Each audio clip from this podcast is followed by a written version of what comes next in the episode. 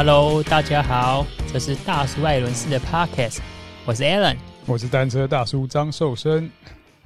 大叔，今年受到疫情的影响，你有去车店逛逛吗？哦，几乎没有诶，现在想起来还真的是没有逛什么车店诶。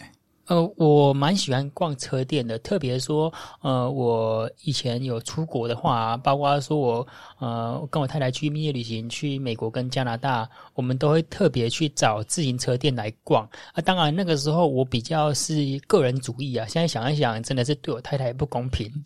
因为逛车店后来想一想，你看哦，就等于是你要拉另外一半去，呃，让他认识一个他不熟悉的运动，没有在参与的运动，嗯。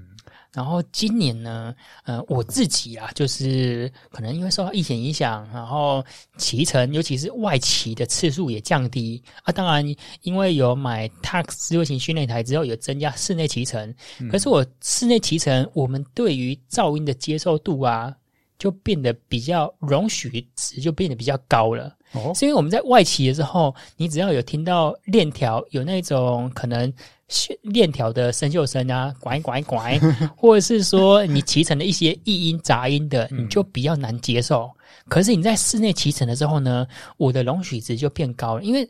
它对我的骑乘速度没有什么影响啊。在我们在骑室内的时候呢，它其实会有呃，包括说训练台的转动声音，还有链条转动声音。其实说包括说 BB 坏掉啊，或是哪一些呃需要维修更新的部分，我们。对于要更换的需求就没有那么高了，所以这也让我说，我今年比较少去车店。我还以为你骑训练台的时候是戴着耳机追剧，当然你听不到所有的噪音啊，都是家人在承受。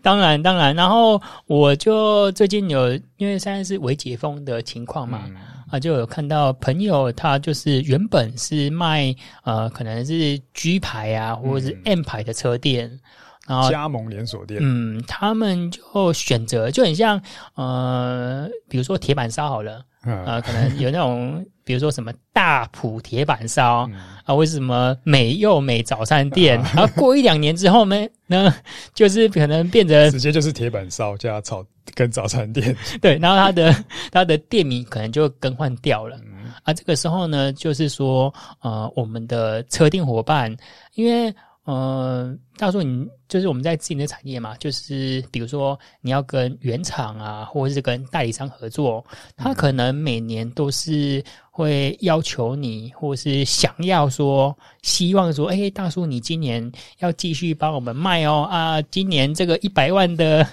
呃扣打，哎，就麻烦你了，辛苦你了。可是。呃，在今年的话，因为疫情关系嘛，所以可能不知道来客量是增加还是减少，嗯、这个都还未定之数。然后有一些呃，可能原厂啊，或者是品牌商，他可能就说：“哎，可是现在大家都不是说自行车很夯吗？所以可能疫情今年大家觉得会不会消费的水准降低？可是有时候总公司就想说，应该不会吧？现在自行车那么夯，所以可能在疫情这段时间呢，我还把你这个。”最低的订购量，MOQ 还把它拉高了。哦，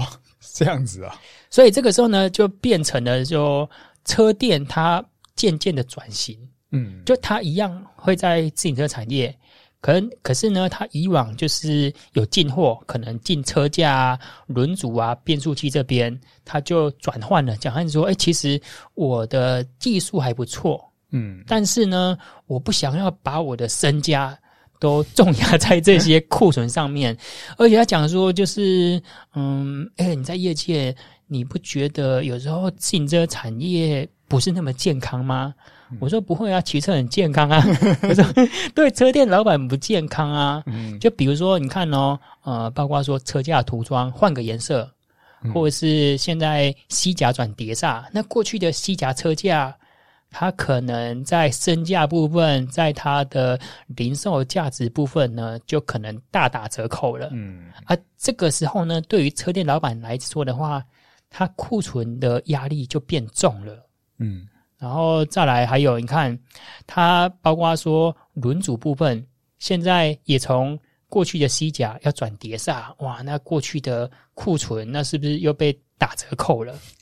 啊，其实这个在国外呢，就是已经上演了，就是呃，以往国外就是流行那种 IBD（Independent Bicycle 呃 Dealer），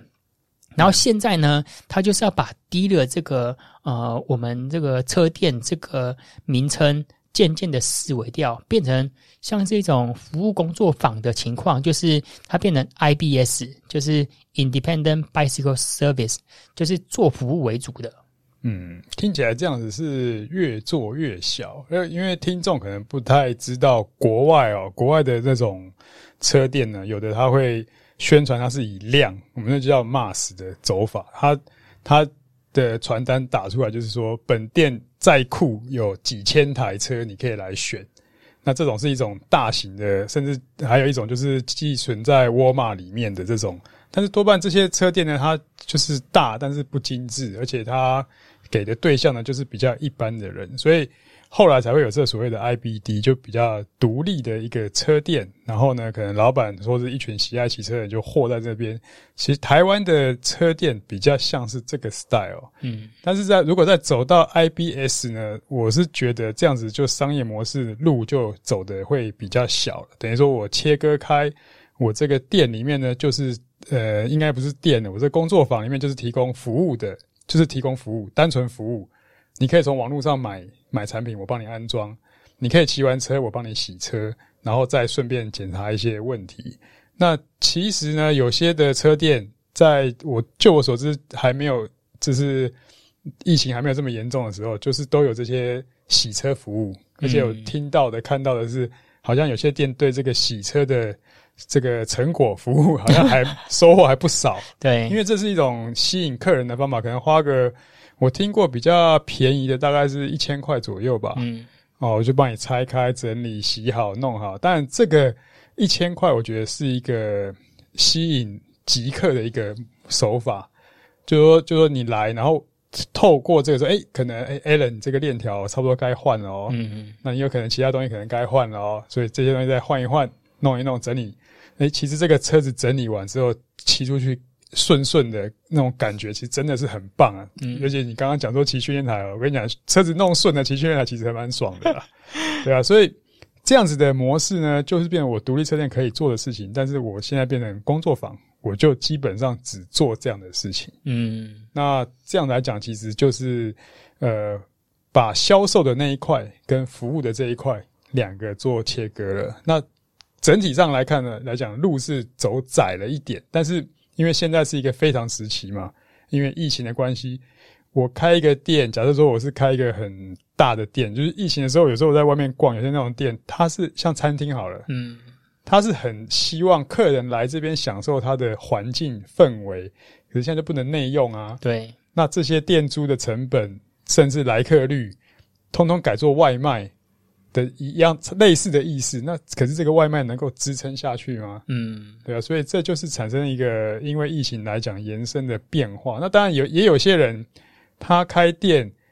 譬如说我如果开了一个自行车店，可是我的地点也不是很好，门面也不是很大，我也吸引不到什么过路客。因为刚刚讲的一些车款有很多是一般人，他是代步的，或者是他只是休闲运动的，并不是专业级的。嗯哼，那。专业级的会信任你老板的技术，然后你有固定的始终的客户，可能这一群客户就可以支持你了。那我的店店地点不好，店面不大，那那一部分的一般的人，我可能就割舍了。嗯，所以这些复杂的原因，有些人店可以越做越大，有些人可能就选择我干脆就服务我的老客户。嗯，没错。我我昨天的时候也在跟吕大聊到，他很支持某个品牌的产品，可是他说：“哎，你不觉得，呃，为什么台湾有时候买某一些品牌的产品呢？它的可能进货，甚至车店的进货价格哦，都比他在国外有一最近有蛮流行的一个网站叫做 Bike Twenty Four。嗯，那我不知道大叔有没有去呃追踪一下这间公司，他在国外已经。上市了。哦，哦，就是这样子的网络零售商呢，它上市了，嗯、很特别哦。然后 Bike Twenty Four 呢，以往我们在业界的时候是呃蛮不喜欢这样子的网络零售商，因为它可能从我们国外的呃代理商啊，或者是说我们的主车厂的伙伴那边，因为你多少会有这样子，可能我主车呃组不完的零件套件呢，就迟早要有一个 outlet 嘛，嗯、要有一个出口。啊，Bike Twenty Four，它可能人面比较广，或者是说它在业界上面就是呃所谓可以去扫这样子库存的地方，大家就把它批到给 Bike Twenty Four 去卖。啊，这个在消费市场上面大家就很爱了。嗯，啊，我有跟吕大解释说，其实有时候 Bike Twenty Four 我们看到那个价格啊，就是我们大概出给不是出给车店而，是出给代理商的价格。嗯，啊，这个时候呢就会造成。店家他很大的库存压力，也就是说，哎，啊，怎么消费者从国外买回来，还不是在台湾买的哦？从国外买回来加的运费跟关税，还比我们在台湾买的还便宜，甚至比车店的进货价格还便宜。嗯，这就是。网络无国界嘛，然后无国界的这种货源跟价格完全的扁平化，嗯，就会变成这种现象。所以有些车店老板真的每天遇到这些来问的啊，或者是拿着网络买的零件啊，自己装一装，装到一半有问题啊，再拿来解决的这些，就会变得是一种困扰。而且我就像台湾来讲啊，台湾其实在服务的这一方面的概念，我觉得。前几年特别薄弱，哦，因为就会看到网络上偶尔就会有这种争吵啊、比战啊，就是我只是进去锁个螺丝啊，跟我收钱，嗯，或者是我只是要干嘛打个气或怎么样，或就是很好像很简单的服务，调个变速器也要收钱。可是你要知道，在国外的话，所有的动作都是用工时对。来看待的，因为你用了我的工作时间嘛，嗯，那我是即使我是机械师。我也是老板要付我薪水的，所以这个来讲，就在观念上，不要说专业的问题啦，然后就专业就是你不会，人家会嘛，人家就比你专业啊，嗯，所以你要依靠别人嘛，所以那你依靠别人就用到别人的工作时间，你该使用者付费的这种观念，我觉得这几年，呃，唯一可以看到就是说这个 IBS 这样上来之后，会不会在这种观念上会好一点呢？嗯，这个 IBS 的 S 呢，就是 Service。傻避暑啦，服务有价啦。对，它不是免费傻避暑意思。然后这个服务呢，其实因为我们周遭朋友有一些是爱骑车的专业选手，嗯啊，或是退役的职业选手，他们其实对于。零件的维修保养其实也蛮有一套的啊。其实呃，就今年疫情带来的可能就业上的困难啊，甚至说呃，有一些人可能呃，退役选手找不到工作的，我看到有一些朋友就是也渐渐的接这样子 service 的服务哦，就是专业选手，我懂车，我骑车，我了解车，那我就帮你来洗车这样子的一个动作，嗯，然后。他可能因为没有店面嘛，就是可能在自己家里面呢，就可以做这样子的外接案的活动。嗯，然后它的价格可能刚刚大叔你讲的洗车，比如说有店面的，我收一千块，哎，没关系，我不我不店名呢，我们做那种呃熟客的，我可以做到六百块八百块钱。嗯，所以这等于是说，因为现在网际网络变得很发达嘛，而且整个资讯变得很扁平化，然后洗车它本来成本就不高。嗯，啊，除非说我们今天要放一些把带啊，或是放一些轴承来，比如说我们在拆车维修的时候发现哪边问题，然后这个他洗车虽然是八百，结果你出门的时候要变四千，就是连线组啊，或者是连把带这些换一换，就是洗车八百，结果出去价格要四千，当然爽度就增加了嘛。所以我们就讲到说，这个自行车店大叔，你会觉得说，在未来的数量。会不会有可能渐渐的减少，然后变成工作室啊？这种它可能在未来上面，因为我们对于服务啊，或是维修的需求增加，嗯、就是说，我们这节主题就是自行车会不会慢慢的 out 掉，然后这样工作室呢，就它的普及率变高。嗯，我认为应该。就是自行车店应该受景气影响也是蛮大的啦。如果呃至少还会有一个基本盘在啦，因为这个需求呢还是基本存在。特别是你想工作室的话，他他可能呃除非你转介绍买卖车，像这个可能他们就不在行啊，因为他自己本身也没有库存。然后车子现在我觉得问题就是说，呃，规格很多，尺寸很多，颜色很多，你其实买这些东西你要全部备齐也越来越困难。嗯，那当然，除非就是说，所以这个也是说你的母厂哦提供给你的这些 support 很足够的话。也就是说，我们现在未来的人来买一台自行车的角度，可能不是像以前的想法，我就去去车店里面逛一逛，然后我就买了。反而是有点像去买汽车，我可能先赏车，嗯、先看清楚，我知道我要什么，然后再做一个订购。所以这整个时间就是，呃，你可以享受这种时间，等待的时间要很长啊。嗯，那不会说很瞬间的马上就满足。那所以跟以前这种说。我在车店里面要备好料、备好货，等着客人上门来挑选，然后这样子的 match 的程度呢，我觉得它的难度确实是高，嗯，所以以后也许要靠一些就是 pre-order 的方式，预先的一个赏车或者沟通，然后来提高这个成交率啊。那车店压力也会小一点，服务可能也会好一点。但是我记得你刚刚讲的这个模式啊，其实我印象中大概在。二零一七年到二零一九年那个时候是台湾，我觉得应该是全球啦。我都觉得自行车产业会不会从夕阳产业变成所谓的洛阳产业了？整个日落西山。结果二零二零年，我觉得前半年都还蛮不 OK 的。结果在年末的时候呢，因为这个 COVID-19 造成大家对于这种绿能交通的需求大幅提升嘛，所以全球的自行车产业整个嘣嘣。大爆发，可是这一块的需求大部分是代步的需求会比较居多，因为我我的这个公共交通不敢搭了嘛，大众的公共交通不敢搭了，所以我要自己的一个独立的一个模式。可是我可能又不开车，不骑摩托车，然后短距离就是脚踏车也蛮方便的，而且国际上就是国外他们是有补助，说你把你的不管是买新车，或者是把你的旧的车拿去车店整理。加上车店是少数还可以营业的哦，对地方，就大家还可以在那边 互相群聚一下，就是这样子一个地方。所以我觉得这个国际的 booming 呢是可以理解的。对，但是台湾呢，台湾我看到的反而比较多的是，好像大家开始重视要强化自己的免疫力，嗯，然后休闲运动又又起来。其实我上个礼拜有去台北一趟，而且因为是带小朋友去故宫，嗯，然后。刚好就在那附近看，我觉得即使是戴口罩，风柜嘴整路还是很多人呢、欸。对，所以这个外企呢，其实刚好现在也算是前一段闷了大概三个月吧，所以这个外企的需求呢，看起来又有一点就是比较回暖了。对，回暖。然后当然这个时候也可能会带动。就是车店的一个销售，跟大家再去逛一逛车店，然后产生消费，或者说只要有骑有外骑，你的车就有消耗，嗯，消耗就需要有人来服务，对，或者是要更新一些产品，那这个时候商机才会浮现呢、啊。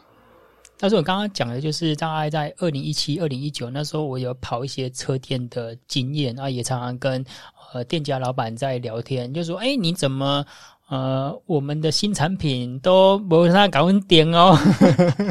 就稍微跟他诶关心一下，我们这个东西很好啊，怎么不定呢、啊？他就说，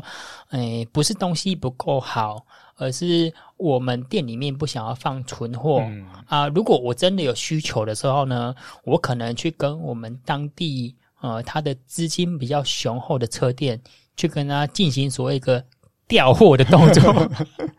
我相信调货呢，这个其实不只是在自行车店，嗯、就是我们有时候买 iPhone 啊、苹果电脑啊，就是诶，其实你就发现说，尤其是呃，我们听众如果说是住台中的，然后要买运动鞋，比如说 Nike 呀、啊、艾迪达，在太平路那边运动鞋、运动品牌一条街嘛，嗯，哎，老板，这个四十二号的有没有货？他去隔壁拿一。他们的 POS 系统可能都是串联的，你就发现说那三间店都是同一个老板的。嗯、然后在自行车产业，我觉得呃，我们的革命情感，特别说像 G 牌，它有办那个早期有办呃御风活动，嗯，啊，这个裕丰的老板，哎，有骑车，有环岛，哎，我们在这个一千公里，虽然我们以前可能是 rival，可能在、嗯、呃做生意的时候难免会有一些争端，嗯，可是我们这个经过我们一千公里，我可以帮你挡风，对不对？然后革命情感出来了，对啊，在骑车的时候，在休息的时候呢，这个可以培养的这种情感，不是说我们在商业上面或是喝咖啡可以得到的，嗯，这个就是生意上。有时候也是要互相支援啊，多一个朋友绝对胜过一个多一个点。但是你讲到这个库存哦，我可以呃想到以前啊，很久以前跟店老板聊过了，店老板就说，即便是一个小东西哦，可能它现在很流行，比如说我进货十个车灯，可是我可能就卖了五个六个之后，后面三四个不管是新款的又出来，可能可能哇它喊慢，我就卖卖的比较慢。啊，我前面的本钱回来了，结果我赚到是什么？赚到就是剩下这三四个库存。对，可是这种库存，当库存越来越多的时候，等我累积到呃，我的店持续的开，我的现金的资金这样子运转，所以我店里面都是库存啊。到我我就问那个老板，那你到怎么样算你赚了多少？我也不知道我一个月可以赚多少钱，反正日子就这样过。他很多的老板都是很传统，他说可能就只有哪一天呢，这个店。我退休不做，整个盘出去了，对，盘掉了那一笔钱，其实就是这些呃库存有分成活库存，那、嗯、再隔个几年就变死库存，对，因为都规格什么都改了，这只有变呆账了，对啊，然后这些东西全部盘掉呢，就看看我我可以拿回多少钱，就是我的退休金了。哦，所以有些店老板他不会不善于管理的话，不是走一个新的，他真的会走向以前那种干妈点杂货店那种比较呃。到最后东西要新不旧的，对，收尾的时候已经残值会变得很低了，哦、所以他这这时候他你再出新的各种新的，虽然消费者也爱，可能你跑来店里面也问，哎、欸，你有没有什么最新的？嗯、就没办法，我就没有这个竞争力啊。对，这有点无奈啊。嗯，没错。其实这个之后就会造成一个恶性循环的，就是呃，原厂在推新产品的时候，他觉得，哎呀，怎么大叔你都不给我买单哦？然后我明年可能就考虑，哎，我跟你的关系要渐行渐远了。所以这就是经营车店呢，各家有各个这个老板就各凭本事啊，就是真的是兄弟登山各自努力啊。大叔，你心里面就 always 是说，我前几年为你这样子的做牛做马呢，你没有看到我这些都是你的公司的旧品吗？旧品。所以我们就这一集就讲到说，自行车店会不会因为它要进货的最低进货量，以及说最近这样子，包括说西甲转碟刹啊，或者说现在从十一速要转十二速，造成店家的库存压力很重，嗯、会不会说引起一些车店，它可能不是老店，可能是最近呃五年或是十年内开开的店面，也不是自己的。然后在这样子受到疫情的情况之下呢，他没有很一个一个很正向的现金流，他就发现说，哎，我要跟原厂或是跟代理商玩这样子的资金游戏，对我来说压力太重了。嗯，会不会渐渐的我们在接下来几年，就是因为我一样有车子嘛，也在骑车，那我可能这辈子。总是需要有人帮我维修或是保养车子，嗯，所以这个需要被服务的永远都在。但是呢，我就车店端他就想说，我不要放那么多资金在车店这边了，我可能就要转到工作室这边去。嗯，那这个是我们目前呢跟业界朋友在聊到的，好像北部跟中部都已经有这样子的现象了。也许碟刹化会催化这个作用啊，因为使用碟刹之后都需要这样子的服务啊。嗯，对啊。好，那我们这一集就讲到说台湾的自行车店，目前我们跟车店聊到的现况分享。然后再过几年呢，会怎么样子改变？会不会说，哎，我们的零件又一统江山了？嗯，会不会说我们的规格又变得比较一致化啊？降低我们的车店伙伴的负担啊？会在就是自行车店又像零八年到一二年，就是雨后春笋般的增生？这个都还不知道。嗯。好，那我们这一集感谢你的收听。如果你想听什么主题，可以在 FB 搜寻“大叔艾伦士”，或是透过 Podcast 留言告诉我们。这一集就到这边，我们下次见，拜拜。拜拜。